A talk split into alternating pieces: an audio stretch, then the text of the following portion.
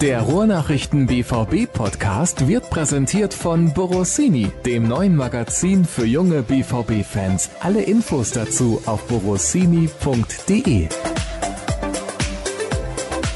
Mensch Dirk, ich ärgere mich ein bisschen, ja? Da spielt Borussia Dortmund einmal wie vom anderen Stern 4 zu 0 gewonnen gegen Bayer Leverkusen wir müssen fast eine komplette Woche darauf warten, darüber zu sprechen und dann ist es nicht mehr aktuell. Ach, warum nicht? Ich meine, ne, das ist doch noch allen gut im Gedächtnis. Und ja klar, wir konnten, wir konnten doch dann alle erstmal ein bisschen genießen und jetzt können wir auch gerne ein bisschen noch drüber reden. Und ja, dann steht ja Sonntag schon das nächste Spiel an und nee, nee können wir gerne machen jetzt, ist kein Problem. Sehr gut. Ich glaube, das freut die Hörer auch, denn so einen Sieg, den gab es zuletzt selten zu bestaunen, wenn man Fan des BVB war. Und damit herzlich willkommen zur nächsten Ausgabe unseres Podcasts hier bei den Ruhrnachrichten zu und um Borussia Dortmund. Und gerade habe ich es schon angedeutet, wir wollen natürlich noch ein bisschen schwärmen über dieses 4 zu 0 gegen Leverkusen. Bis auf den verschossenen Elfmeter von Marco Reus muss man eigentlich sagen, hat an dem Abend, also an diesem späten Nachmittag, wirklich alles gepasst, finde ich. Es war toller Fußball, den Borussia Dortmund geboten hat. Jetzt kann man immer drüber diskutieren, war Leverkusen so schlecht oder Dortmund so stark, aber ich finde, es war wirklich eine richtig, richtig gute Leistung von Borussia Dortmund. Kann man dann auch mal so sagen. Ja, finde ich auch. Äh, und das mit Leverkusen hast du natürlich gerade auch schon angesprochen. Das darf man oder sollte man gar nicht unterschlagen, dass natürlich auch der Gegner so ein bisschen mitspielen muss. Aber es ist ja immer auch eine Frage, was, was lässt man zu für den Gegner? Was erlaubt man ihm an, an Stärke einzubringen? Und äh, da hat Dortmund sehr, sehr wenig zugelassen. Sie waren sehr, sehr aggressiv äh, gegen den Ball, wie ich fand. Das war so ein Schlüssel, gerade so auf der Sechserposition. Julian Weigel hat, ja, Peter Stöger hat es heute in der Pressekonferenz gesagt, vielleicht das beste Spiel gemacht, seitdem er Trainer in Dortmund ist und äh, so ein bisschen die Wiederauferstehung von Jule Weigel und das passte alles. Die Umstellungen haben gefruchtet, alle Personalmaßnahmen, die Stöger getroffen hat, haben gefruchtet und ja, vor allem war endlich wieder Spielfreude zu erkennen, Kombinationsfluss, Tempo und ähm, wir waren so ein bisschen erstaunt, muss ich schon gestehen, weil wir hatten mit einem sehr schweren Spiel gerechnet. Vielleicht spielte so ein bisschen in die Karten, dass Leverkusen natürlich noch das Pokalspiel gegen Bayern in den Knochen hatte, aber wie schon gesagt, das soll auch die Leistung jetzt von Dortmund nicht schmälern. Das war sicherlich die beste Leistung auch unter Stöger und damit ja, ein rundrum gelungener Spätnachmittag. Was hast du denn gedacht, als du die Aufstellung gelesen hast? Vor allem mit Akanji hinten links. Wir waren gespannt. Also ähm, ich glaube, nach dem Derby musste mal was passieren und das konnte Stöger auch sicherlich so nicht laufen lassen und hat er dann auch nicht getan. Äh, die Lösung mit Akanji wäre uns jetzt so nicht eingefallen. Wir waren natürlich auch überrascht, dass Schmelzer dann gar nicht im Kader stand und am Ende war alles, war alles in Ordnung. Ja, es hat wunderbar funktioniert. Ich glaube, Akanji ist einfach vom Typ her auch einer, der dann so eine Aufgabe ja, ziemlich lässig auch annimmt. Man hat ihm jetzt irgendwie keine Nervosität angemerkt. Äh, er ist am Freitag wohl gefragt worden, ob er sich das zutraut. Und da hat er dann auch, glaube ich, wohl als Antwort, so hat er es formulierend gesagt, ja, ihm wäre das ja eigentlich egal, er wird überall spielen, Hauptsache er darf spielen. Und ich glaube, das ist so ein bisschen die richtige Einstellung auch gewesen. Und er hat sehr gut gelöst und bin gespannt jetzt, wie es am Sonntag sein wird in Bremen. Es gibt eigentlich ja sportlich keinen Grund, jetzt irgendwas auch zu ändern. Und da waren wir schon so ein bisschen überrascht natürlich, aber äh, mit zunehmender Spielzeit haben wir auch eben auch gesehen, dass es, dass es wunderbar funktioniert hat. Ne? Und das passte halt dann eben auch zu diesem Nachmittag, dass eigentlich alles, was er sich ausgedacht hat, der Trainer, dass es auch äh, auf dem Platz vernünftig umgesetzt wurde. Das war schon, war schon beeindruckend. Ich weiß nicht, ob du im Nachgang nochmal das Interview von Akanji bei den Kollegen von Sky gesehen hast. Ich finde den Typ hochsympathisch. Ja, ist er auch. Er war ja auch bei uns und jetzt nicht zum ersten Mal. Also er ist ja sehr freundlich, sehr nett, lustiger Vogel auch. Jetzt nicht irgendwie so ein bisschen extrovertiert, wie es vielleicht ein äh, Aubameyang dann eben war und nicht so flippig, sondern wie man das vielleicht auch beim Schweizer so erwartet, ja, sehr, sehr ruhig, sehr bescheiden, bedankt sich dann auch immer, wenn er mit uns, als er mit uns gesprochen hatte, bedankte er sich nachher auch und das finde ich immer auch ganz nett. Und nee, ist ein guter Typ, passt hier gut hin und äh, ich glaube auch die Leistung spricht für sich und da kann man, glaube ich, auch jetzt in den nächsten Jahren, wenn er dann äh, hier mal so richtig durchstartet, äh, kann man, glaube ich, noch so einiges auch erwarten. Ist ja noch ein junger Kerl. Absolut. Und er hat ja Potenzial auch, was die Innenverteidigerposition angeht. Nun anscheinend auch, was die Position des Linksverteidigers angeht. Ich hatte wenig Zweifel eigentlich, dass er das defensiv lösen kann. Mich hat sehr positiv überrascht, wie er das offensiv gelöst hat. Ja, auf jeden Fall, das kann man nicht anders sagen. Ja, wie eben schon gesagt, ne, es war rundherum gelungen, überragend, sagte sogar Sportdirektor Michael Zorg. dem kann man sich, glaube ich, auch so anschließen, äh, weil bei, auch bei, bei, bei Zorg war sicherlich eine kleine Ungewissheit da. Wie können wir es umsetzen? Wie funktioniert das? Und äh, alle waren am Ende natürlich auch erleichtert, dass es eben diese positive Reaktion dann gab nach dem Derby, das ja doch sehr, sehr große Ernüchterung hervorgerufen hat. Und wenn man die Fanreaktionen gesehen hat, äh, das Derby hat ja auch noch deutlich nachgewirkt. Frust war sehr, sehr groß und von daher, glaube ich, war es eine perfekte Reaktion der Mannschaft. Nur, ich glaube, man muss es ja so deutlich sagen, das haben auch die Fans dann ja im Prinzip so gefordert. Das kann ja keine Ausnahme jetzt gewesen sein, sondern da muss eigentlich jetzt äh, Woche für Woche deutlich mehr kommen. Man muss halt einfach mal stabiler spielen, konstanter auf einem etwas höheren Niveau spielen, damit sich dann äh, auch die Fanseele wieder ein bisschen beruhigt zeigt. Also da reichte dieses eine Spiel sicherlich noch nicht. Und das muss auch der Anspruch der Mannschaft an sich selbst sein, dass eben äh, das eigentlich so der Maßstab sein muss, auch für die nächsten Wochen. Sportlich bedeutet das natürlich, dass man in der kommenden Saison höchstwahrscheinlich dann wieder in der Champions League mit dabei ist und das wichtigste Saisonziel auch erreicht, nämlich die Qualifikation für diesen Wettbewerb. Auf der anderen Seite muss ich sagen, nach der Partie fand ich es ja interessant, dass dieser klare und souveräne Sieg im Prinzip das Thema Marcel Schmelzer fast komplett vom Tisch gefegt hat, so mehr oder weniger. Klar, es gab ein paar Nachfragen der Kollegen, die dann wissen wollten von den Spielern, wie ist das eigentlich, wenn der Kapitän da nicht im Kader ist. Aber da hat der BVB ja auch ein bisschen Glück gehabt, dass eben so hoch gewonnen wurde und alle nur noch über dieses tolle Spiel gesprochen haben. Ja, ich, es gab ja auch genug Baustellen. Also von daher war das Thema Schmelzer natürlich schon interessant, aber ähm, es, es geht ja auch jetzt im, im Saisonschlussspurt, da geht es ja auch noch um richtig viel. Und da war natürlich nach dem, nach dem Eindruck im Derby war ja vor allem die Frage, wie reagiert die Mannschaft? Sind die Saisonziele in Gefahr? Und da war dieses Spiel gegen Leverkusen natürlich ein Schlüsselspiel. Von daher finde ich schon verständlich, dass man auch den Schwerpunkt dann journalistisch darauf gelegt hat. Schmelzer ist aber, denke ich mal, auch überall entsprechend noch gewürdigt worden sozusagen. Also die Personalie war natürlich auch schon ja, eine ziemlich überraschende Entscheidung und aufsehenerregend, so kann man es ja formulieren. Aber es ging natürlich in erster Linie erstmal darum, wie reagiert Dortmund auf das 0 zu 2 auf Schalke und was passiert mit den Zielen, die diese Mannschaft ja hat. Denn davon hängt ja auch ganz, ganz viel ab. Und ähm, da war dieser Sieg natürlich ein Meilenstein, das muss man sagen. Wenn man jetzt dann Akanji auf diese Linksverteidigerposition zieht, ist ja klar, er fehlt in der Mitte und relativ aktuell haben die Kollegen einer großen deutschen Tageszeitung, die ich nicht mag und deswegen nenne ich sie namentlich, das sage ich jetzt einfach mal so, in dieser Sendung nicht, gemeldet, dass Sokrates eventuell zu Arsenal gehen würde. Da macht man sich ja dann wieder eine Baustelle auf, wenn man Akanji nach links zieht. Denkst du denn, das ist eine Dauerlösung, dass Schmelzer sich wirklich auch hinten anstellen muss dann? Ja, das wird man sehen. Ich, äh, das hängt natürlich so ein bisschen auch davon ab, was auf dem Transfermarkt noch passiert. Das kam ja dann in dieser Woche eben auch die Meldung, dass Jonas Hector sich entschieden hat, in Köln zu bleiben, was ich persönlich sehr sympathisch finde, muss ich sagen, denn das zeugt ja doch von Größe, dass man als gestandener Nationalspieler, der ja auch zur WM fahren wird und der ja noch ein paar Jahre vor sich hat in der Nationalmannschaft, dass der dann auf jeden Fall schon mal ein Jahr in der zweiten Liga äh, kicken will. Das ist schon ein klares Bekenntnis zu dem Verein, in dem man gerade spielt für Köln schön, für Dortmund nicht so schön, denn ich hätte ihn auch ganz gerne hier gesehen. Ich finde seine unaufgeregte Art, Fußball zu spielen, aber eben auch eine zuverlässige Art, die hätte Dortmund auch gut getan. Und ja, nach allem, was wir so hören, äh, hatte Dortmund sich auch äh, gute Chancen eigentlich ausgerechnet, ihn zu bekommen beim Abstieg der Kölner. Und ähm, gut, da müssen sie jetzt umdenken. Und in dem Zusammenhang bekommt natürlich diese Personalie Akanji auch nochmal eine neue Qualität. Es hat sich zumindest gezeigt, so ähnlich wie es ja auch vorne war mit Philipp, dass man im Kader durchaus Alternativen hat. Ob es dann Dauerlösungen sind, glaube ich eher nicht. Also ich glaube schon, dass äh, Akanji künftig auch des Öfteren dann in der Innenverteidigung zu sehen sein wird. Wenn äh, Sokrates wirklich gehen sollte, was noch offen ist, könnte das natürlich dann auch so sein, dass Akanji Toprak ein Duo bilden. Da muss man allerdings auch sicherlich nochmal nachlegen, weil man dann natürlich auf jeden Fall noch einen gestandenen Innenverteidiger auch braucht. Das ist ja klar. Aber eben, das Spiel hat gezeigt, es geht auch aus dem eigenen Kader äh, mit ein paar Verschiebungen, dass man so kleinere Notfälle da man eben auch Löcher stopfen kann.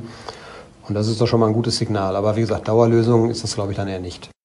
Würde mich auch schwer wundern. Und so dünn wie Borussia Dortmund im Endeffekt dann auf der Innenverteidigerposition aufgestellt ist, sollte Sokrates gehen, glaube ich zumindest, ich weiß nicht, wie du das siehst, wird man sich um einen großen Namen bemühen. Also den größtmöglichen natürlich. Ja, muss man ja auch. Also man hat dann noch Sagadu, das ist ein Talent, aber auf den kann man jetzt nicht so in dem Sinne bauen, in, in Form einer Rotation, dass man also permanent, eigentlich wenn englische Wochen anstehen, auch mal dem einen oder anderen eine Pause gibt. Das wäre zu großes Risiko. Also wenn Sokrates geht, wird er, weil er ja auch noch eine Ablöse einbringt, denke ich mal, durch auch einen gestandenen Innenverteidiger ersetzt werden. Das läuft aber jetzt natürlich auch alles erst gerade an. Äh, man möchte Sokrates ja eigentlich auch ganz gerne halten. Er hat ein Angebot vorliegen zur Vertragsverlängerung, das er offensichtlich ja jetzt wohl noch nicht angenommen hat oder nicht annehmen will. Und bin gespannt, wie diese, diese Personalie sich entwickelt. Er hat in der vergangenen Woche nach dem Spiel gegen Leverkusen äh, noch eine Meldung dementiert, wo er sich schon dem AC Mailand, glaube ich, einig sein soll. Das geisterte dann auch durch gewisse Gazetten. Das hat er vehement dementiert. Und das ist dieses übliche Spiel jetzt natürlich, gerade diese Kandidaten werden dann natürlich immer wieder auch mal auftauchen in, in Gerüchten. Aber ich glaube, die Gespräche oder die finalen Gespräche dazu wird es dann auch jetzt erst geben, wenn entschieden ist, wo es nächstes Jahr hingeht, sprich Champions League. Wenn das dann durch ist, das Thema, wird man auch, glaube ich, dann auch eine Klarheit herbeiführen wollen und dann sich natürlich auch gegebenenfalls um Ersatz bemühen, das ist klar. Das ist noch ein bisschen hin, vielleicht, bis Borussia Dortmund weiß, wo es in der kommenden Saison hingeht. Aber ich habe es ja eben schon gesagt, nach diesem klaren Sieg gegen Leverkusen sind die Chancen relativ gut, dass es nächstes Jahr wieder in die Königsklasse geht. Und das macht ja auch einen Verein für andere Spieler interessanter, ist ja ganz logisch. Was gibt's denn noch so zu sagen zu diesem Spiel gegen Leverkusen? Hast du irgendwas, was dir noch auf der Seele brennt? Ja, ich fand, also was ich eben schon angedeutet habe, spannend auch, was vorne passiert ist mit, mit Maxi Philipp. Da hatten wir eigentlich auch so eigentlich Marco Reus erst eigentlich erwartet und dann auch die Doppelzehn sozusagen oder dieses, dieses Dreiergestirn dann mit Philipp, äh, Götze, Reus in der Zentrale, in der zentralen Offensive. War schon äh, auch ein guter Schachzug vom Trainer und hat wunderbar funktioniert. Mich hat es auch für Mario Götze gefreut, ein gutes Spiel gemacht und ähm, ich glaube, es ist manchmal dann auch gar nicht so einfach, äh, das alles abzuschütteln, was da in den Klamotten hängt, nicht so gute Form, dann natürlich auch öffentliche Kritik, da ist ja auch einiges irgendwie niedergegangen und ähm, er hat gut reagiert, er hat eine gute Leistung gezeigt. Äh, das gleiche gilt aber auch eben für ja, fast alle anderen Spieler. Es gab eben keinen, der negativ abgefallen ist und das war jetzt äh, mal wieder so ein altes Borussia Dortmund, was wir da zu sehen bekommen haben. Und äh, davon natürlich dann gerne mehr. Das würden natürlich auch die Fans äh, gerne sehen. Also die schönste Aktion des Spiels für mich war eigentlich die Ballmitnahme von Jaden Sancho bei diesem weiten Pass, ich glaube von Akanji von hinten raus, dann vor dem 3 zu 0 müsste es, glaube ich, gewesen sein. Also fantastisch. Ja, es war zum mit der Zunge schnalzen. Also anders kann man das nicht sagen. Vor allem, wenn man dann in der Wiederholung gesehen hat, perfekte Mitnahme. Ich glaube, das gelingt auch nicht so ganz vielen. Dann aber auch ohne Tempoverlust den Ball nach vorne weitergetrieben und dann direkt gefühlvoll eben zur Seite, wo dann eben Philipp freistand und auch noch trocken abgeschlossen hat. Und das war Fußball, ja, das ist modernster Fußball, das kann man nicht anders sagen. Das ging sehr, sehr schnell, sehr, sehr zielstrebig, technisch hochwertig.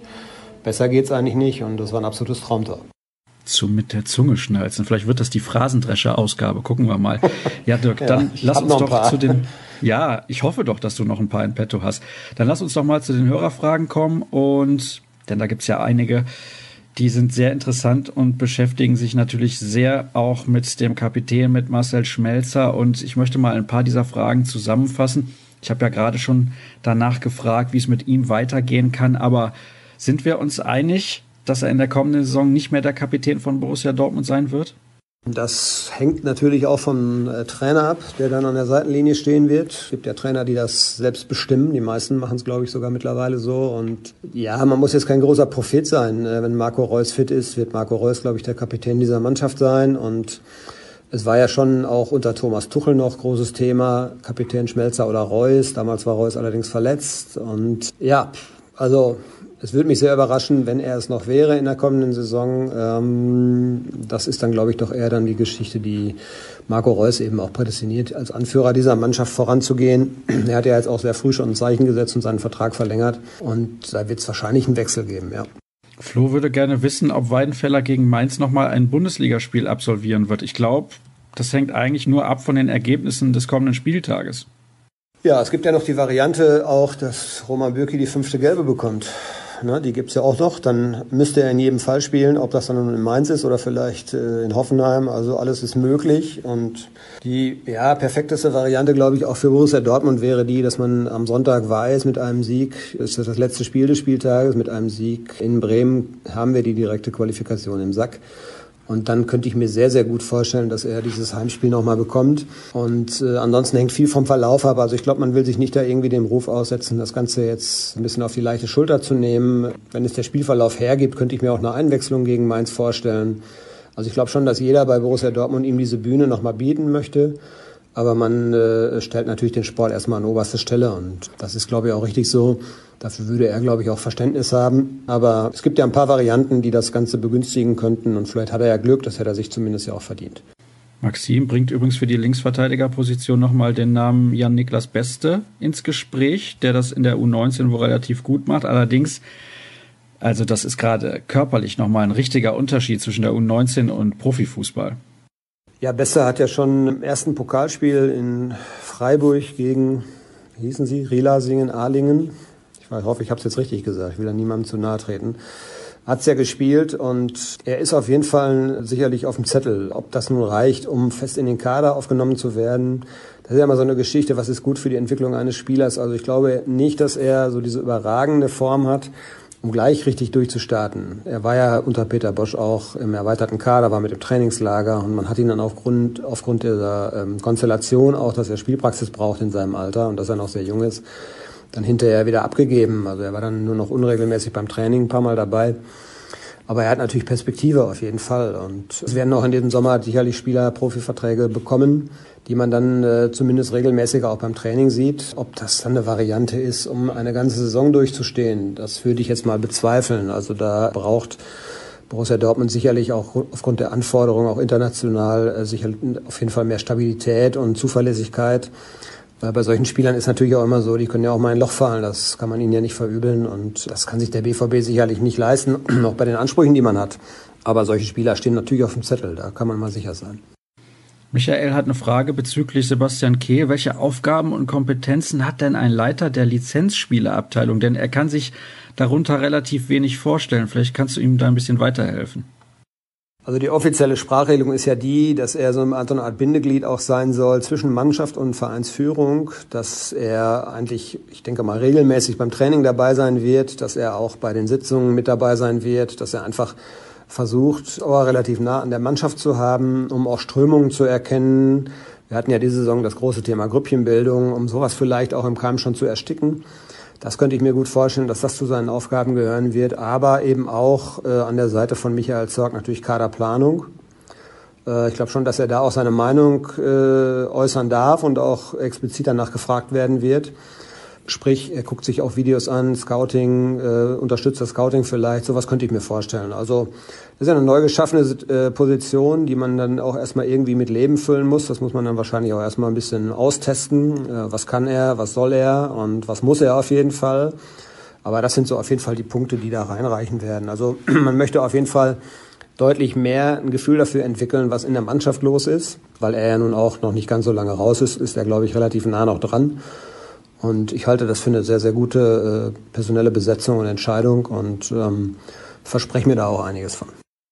René hat eine Frage zu Roman Bürki, denn es soll ja nun angeblich kein direkter Konkurrent verpflichtet werden und er hätte gerne unsere Meinung dazu, insbesondere auch meine. Dann fange ich einfach mal an und möchte da einen Vergleich ziehen. Ich kann mich erinnern, der erste FC Kaiserslautern und Werder Bremen, die sind mal Meister geworden mit Andreas Reinke als klarer Nummer eins. Ja, Wahnsinn, oder? Da ist die Frage, ob Roman Bürki so eine schlechte Alternative ist. Da wertest du jetzt vielleicht Andreas Reinke ein bisschen ab, ich weiß es nicht. Ich sehe Bürki ohnehin nicht so kritisch wie manche, äh, manche Fans. Er hat sicherlich ein paar Schwankungen drin, aber ja, wenn ich ans Derby denke, zum Beispiel die Mauer vor dem 2-0, sicherlich nicht ganz glücklich gestellt, aber ich glaube, es wäre ein gutes Zeichen, wenn Borussia Dortmund eben auch ein klares Bekenntnis abgeben würde. Das Ganze ist ja, worauf du jetzt anspielst, diesen, diesen Artikel, der war ja doch sehr im Konjunktiv auch gehalten noch. Also die Überschrift hat da mehr, mehr versprochen, als es dann im Text auch gab. Ich glaube schon, dass so sein wird, dass Borussia Dortmund diesen Zweikampf jetzt nicht unbedingt offen ausruft und das aber auch aus gutem Grund, denn ich halte Birki eigentlich für einen guten Torwart und ich finde, er hat auch äh, das Vertrauen jetzt gerecht, äh, verdient und ähm, wenn es dann so kommen sollte, würde mich das für ihn freuen, denn er ist, glaube ich, doch schon sehr selbstkritisch, so muss man das sagen ähm, hinterfragt auch seine eigene Leistung und da werden ihm natürlich auch einige Fehler aufgefallen sein, die er auch selber gemacht hat. Allerdings muss man jetzt auch mal sagen, ja, welcher Bundesliga-Torwart ist denn frei von Fehlern? Äh, das ist ja auch, ja, Ralf Fährmann hat jetzt auch keine so ganz so gute Saison gespielt, würde ich mal sagen. Die Vorsaison war deutlich besser, aber deshalb wird Ralf Fährmann auch auf Schalke nicht in Frage gestellt, oder? Also das habe ich zumindest nicht mitbekommen und erinnern wir uns noch an die Zeit, als Sven Ulreich bei den Bayern quasi die Nummer eins Position übernommen hat, weil Manuel Neuer ja immer noch verletzt ist. da hat er ja auch gepatzt ohne Ende. Also da gingen ja einige Tore auf sein Konto und mittlerweile spricht da überhaupt keiner mehr drüber. Ja, es hat damals viele überrascht bei Ulreich und vielleicht auch nicht zu Unrecht. Und am Anfang hat man sicherlich gemerkt, dass er natürlich auch keine Spielpraxis hatte und dass die Selbstverständlichkeiten und diese Automatismen, die kriegt man nicht im Training. Die kriegst du nur, wenn du unter Druck in, in einer Spielsituation bist. Und äh, damals hat man sich vielleicht gewundert über das Vertrauen der Bayern-Führung, weil ja, wer sonst als der FC Bayern hätte sicherlich die Möglichkeit gehabt, auch noch einen gestandenen, richtig guten Torwart zu holen. Also das wäre schon möglich gewesen. Aber sie haben es nicht gemacht und sind dafür bestätigt worden hinterher. Und heute redet alles darüber, ob Ulreich vielleicht der dritte Torwart äh, bei der WM sein könnte. Und sollte Manuel Neuer, glaube ich, dann äh, doch nicht auf den WM-Zug aufspringen können, würde Ulreich, glaube ich, mit großer Wahrscheinlichkeit sogar mitfahren. Aber er hat sich's verdient. Er hat eine gute Saison gespielt und da zeigt sich eigentlich, dass es auch äh, Sinn macht, äh, Vertrauen zu schenken und dass es dann auch eben ja oft auch zurückgezahlt wird. Und ich denke mal, bei Birki könnte sowas ähnlich äh, passieren und äh, ja, mal abwarten. Aber ich glaube eigentlich, dass die Entscheidung so auch fallen könnte. Außerdem gibt es ja nicht so viele Alternativen, wo man wirklich sagen kann, das ist ein deutlich besserer Torhüter als Roman Bürki. Deswegen ich würde weiter mit Roman Bürki in die Zukunft gehen, schauen, wie sich das in der kommenden Spielzeit entwickelt und dann sehen wir, ob es klappt oder ob es nicht klappt. Ja, das ist genau der Punkt. Die Alternative, die da wäre, die müsste er dann auch tatsächlich äh, mindestens gleichwertig, aber am besten ja sogar noch deutlich über ihm stehen. Und äh, ich weiß nicht, Timo Horn finde ich in der Beziehung auch ein bisschen vielleicht überbewertet. Hat er nun aber auch auf jeden Fall auch gesagt, dass er in Köln bleibt, von daher eh kein Thema. Und ob es dann Kevin Trapp ist, der ja nun auch keine Spielpraxis hat, weiß ich nicht. Trapp war aber ohnehin in Dortmund nie ein Thema. Von daher gibt es, wie, wie du schon sagst, also so viele Alternativen gibt es auch nicht. Manchmal ist es ja übrigens so, die Hörer stellen eine Frage und andere Hörer antworten dann bei Twitter da drauf. Deswegen möchte ich diese kleine Unterhaltung kurz mal vorlesen. Sie beginnt mit der Frage von Michael, wann wird Lucien Favre offiziell vorgestellt? Und Sebastian schreibt als Antwort, du meinst eher, wann wird offiziell, dass der Vertrag von Peter Stöger bis 2023 verlängert wird? Und Maxim antwortet, nie. Also, man merkt schon, die Trainerfrage, die beschäftigt die Hörer natürlich nach wie vor. Auch Andreas würde gerne wissen, ob nicht irgendwie noch eine Chance besteht, dass Julian Nagelsmann in der kommenden Saison beim BVB auf der Bank sitzt. Und dann werfe ich mal ein, siehst du es als Möglichkeit, Dirk, dass Stöger noch ein Jahr bleibt und dann Nagelsmann kommt 2019? Ja, klar. Das ist, glaube ich, sogar das Szenario, äh, was eigentlich fast von allen favorisiert wird. Äh, zumindest würde mich das nicht sehr wundern, weil ich glaube schon, dass der nächste Trainer dann auch Perspektive versprechen soll. Jetzt nicht unbedingt vielleicht ist es ein bisschen hochgegriffen, jetzt zu sagen, mal so eine neue Ära Jürgen Klopp oder so. Aber man möchte schon ja, einen Trainer, glaube ich, haben. Das ist, glaube ich, so dieses Idealbild, der eine gewisse Fantasie verspricht, der äh, für einen gewissen Fußball steht. Ja, der vielleicht auch tatsächlich noch ein bisschen jünger ist, äh, moderner ist, wobei das alles so ein bisschen abgegriffene Worte sind. Ähm, aber ähm, von daher wäre dieses Modell ein Jahr noch mit Stöger. 2019 ist Nagelsmann bekanntlich äh, zu bekommen durch eine Ausstiegsklausel ist, glaube ich, kein so unattraktives Modell. Ich glaube, ich habe es auch letzte oder vorletzte Woche schon mal gesagt. Und ähm, es hängt es hängt alles auch davon ab, wie die Saison jetzt weitergeht. Also ich glaube, äh, dieses Spiel Leverkusen war ein Zeichen dahin, darin, ja, was möglich ist. Man wird das auch nicht jede Woche in dieser Form abrufen können. Also Schwankungen äh, auf hohem Niveau finden auch statt. Äh, auch Bayern München spielt ja nicht jede Woche überragend gut.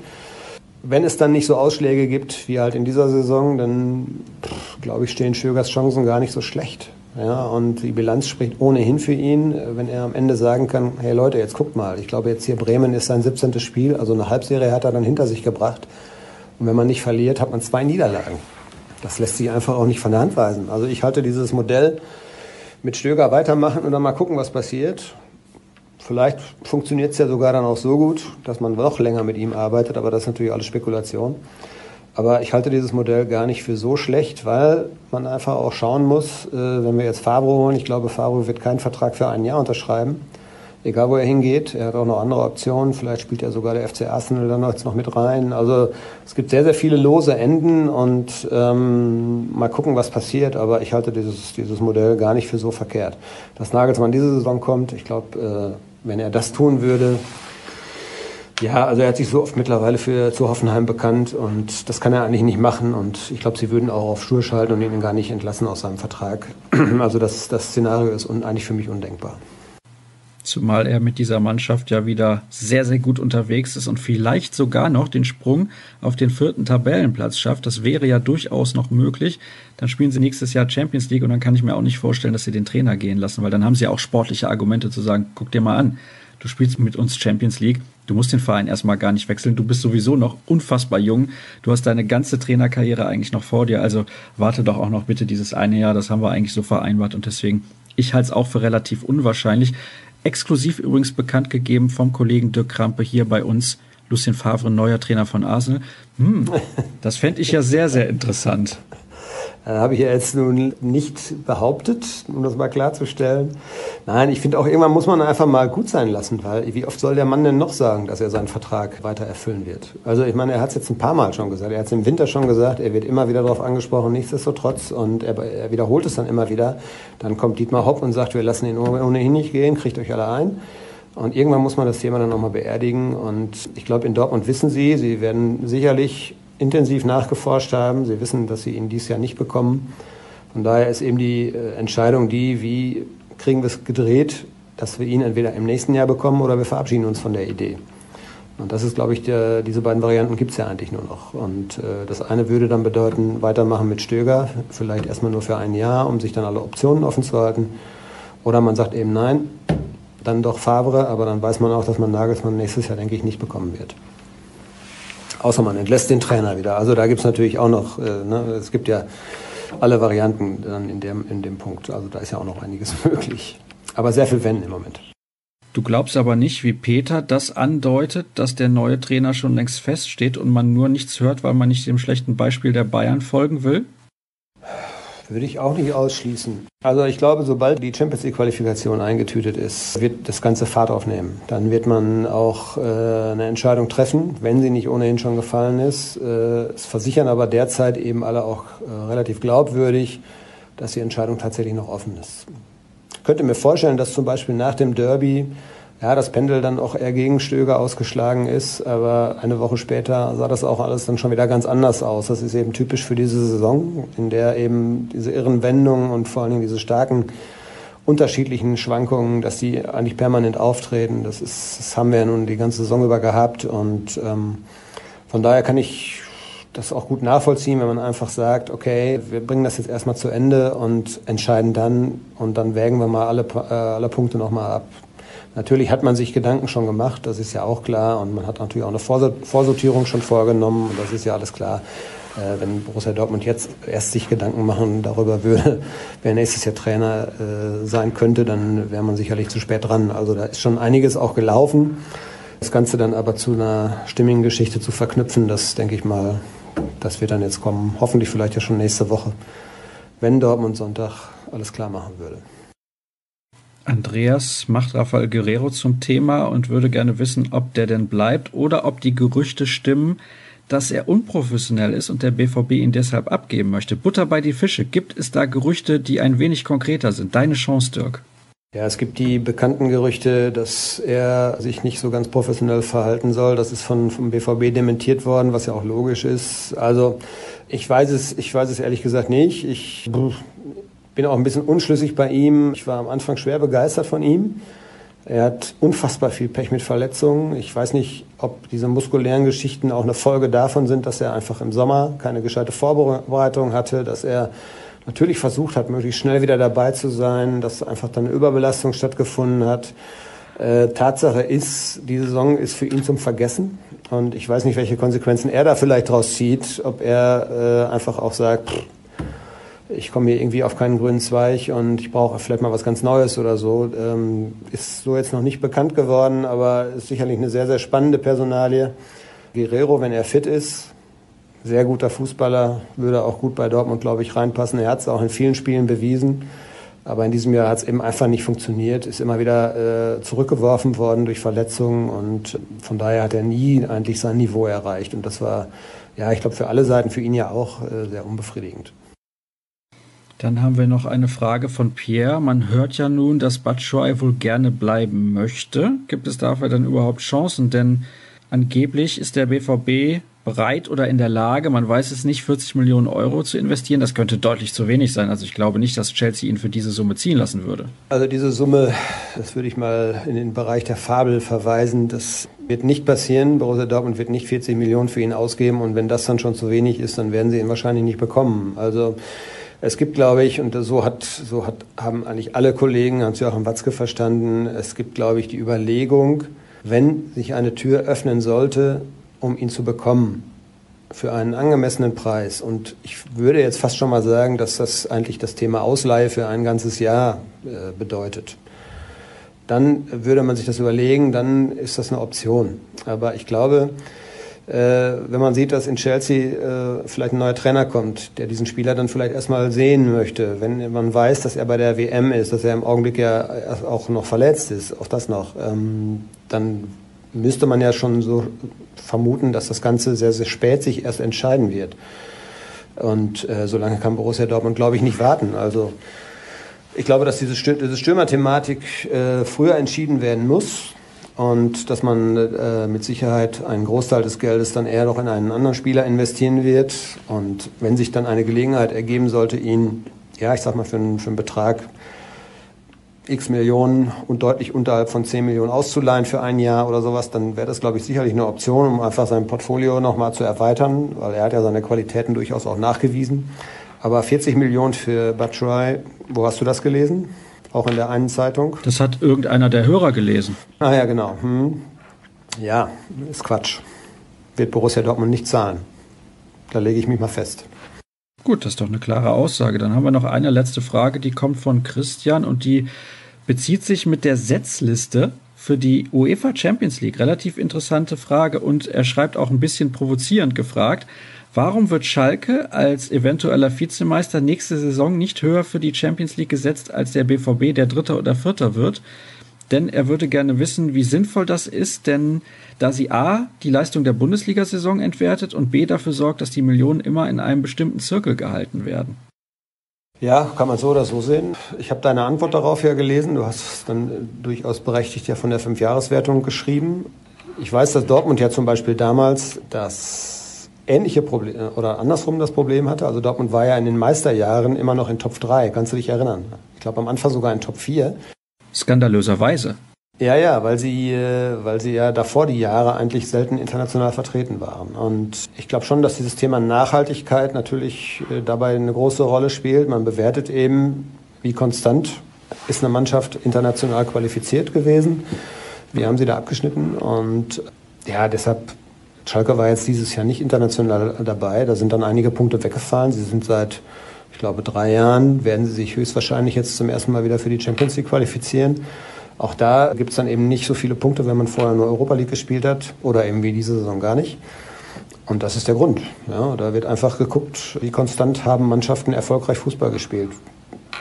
Ich kann die Kritik natürlich so ein bisschen verstehen, klar. Also die Mannschaften, die seit Jahren eigentlich dann unter sich sozusagen spielen, ist natürlich dann unheimlich schwer, da oben wegzuverdrängen. Aber auf der anderen Seite muss man doch auch belohnen, würde ich jetzt mal so sagen, wenn Mannschaften konstant eben auf diesem Niveau bestehen.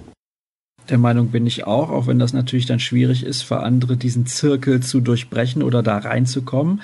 Borussia Dortmund, das hast du gerade gesagt, war ja dann häufiger in Top 3 und am Anfang auch, glaube ich, ich meine, das ist richtig so in Top 4 mit dabei, aber das war auch der Grund, warum es so eine tolle Gruppe gab damals mit Real Madrid, mit Ajax und Manchester City. Deswegen, das war gar nicht so schlecht. Mittlerweile ist es ja so, dass von den Top-Nationen die Meister automatisch im ersten Topf sind. Das heißt, wenn jetzt zum Beispiel Leipzig oder Hoffenheim Meister würden, würden die trotzdem automatisch in den ersten Topf springen. Das hat sich ein bisschen geändert. Also da hat die UEFA das schon einigermaßen angepasst. Aber man muss natürlich erstmal Meister werden in diesen Ländern. Das ist ja schwer genug. Dann lass uns zum Abschluss noch ganz kurz blicken auf das Spiel gegen Werder Bremen. Sonntagabend wird es ausgetragen um 18 Uhr Anstoß im Weserstadion und ja, mit einem Sieg kann man es eigentlich klar machen. Man weiß es ja, bei Anstoß weiß man ja, was passiert. Also Hoffenheim darf nicht gewinnen und dann wäre Dortmund mit einem Sieg, wenn ich jetzt so über Kopf oder im Kopf richtig überschlagen habe, wäre Dortmund dann mit einem Sieg qualifiziert. Das weiß man also, wenn das Spiel angepfiffen wird. Ich finde es ein super interessantes Spiel, freue mich richtig drauf. Erstmal, weil in Bremen immer ganz nette Leute rumlaufen und der Verein mir auch relativ sympathisch ist, muss ich sagen. und mich auch gefreut hat jetzt, wie die Entwicklung da stattgefunden hat. Also man musste sich ja schon so ein bisschen sorgen auch um, um diesen Traditionsverein. Und da ist ja unter Kofeld dann doch ein deutlicher Aufschwung eben erkennbar und sie haben unter ihm noch kein Heimspiel verloren. Sie spielen sehr, sehr mutig nach vorne und das wird eine richtige Prüfung. Bin, bin sehr, sehr gespannt eben, weil das natürlich ein schönes Spiel eigentlich auch ist für Borussia Dortmund, um ja, nachzulegen jetzt nach diesem Leverkusen-Spiel, um eben auch zu zeigen, dass das jetzt keine Eintagsfliege war und abgesehen von der natürlich sehr hohen Bedeutung überhaupt. Denn ich glaube, mit einem Sieg in Bremen, selbst wenn es dann immer noch theoretisch möglich wäre, aber das wäre schon ein Meilenstein und dann hätte man das Heimspiel danach gegen Mainz 05, das ist ja ein Pflichtsieg, das kann man ja nicht anders sagen. Und ich glaube, dann wäre die Saison wirklich noch zu einem guten Ende geführt. Ähm, ja, Bremen, ähnlich wie Leverkusen, schwerer Gegner. Leverkusen hat es nicht das abgerufen, was man so erwartet hatte, zugegeben gegen einen sehr, sehr starken BVB und bin gespannt, wie das läuft am Sonntag. Gut, dann machen wir hiermit Schluss. Also ich nicht mit dir, sondern wir beide mit der Sendung. Ja? genau. Ja, wir bleiben ja noch ein bisschen zusammen. Ja, natürlich, das so hoffe ich doch. Ja, ja, so generell. Und ich hoffe, ihr hattet generell Spaß mit dieser Sendung. Wir haben, ich denke, ordentlich Platz gefunden für eure Hörerfragen. Und die könnt ihr auch natürlich zur nächsten Ausgabe wieder schicken. Und dabei hilft es euch natürlich nach wie vor bei Twitter unterwegs zu sein. Dort findet ihr unter rnbvb genauso wie unter ruhrnachrichten.de alle Informationen ganz aktuell rund um Borussia Dortmund. Den Kollegen Dirk Krampe findet ihr bei Twitter unter Dirk Krampe, mich unter Sascha Staat und wir freuen uns nach wie vor über jede Bewertung, egal ob positiv oder negativ, denn auch mit den negativen müssen wir ja umgehen können. Vor allem helfen die uns vielleicht weiter, den Podcast noch ein bisschen zu verbessern bei iTunes und dann soll es das gewesen sein für Episode 95. Fünf haben wir noch bis zur 100. Die machen wir bestimmt in dieser Saison beziehungsweise vor der Sommerpause noch komplett. Und ja, dann sage ich schönes Fußballwochenende und bis nächste Woche dann. Tschüsschen.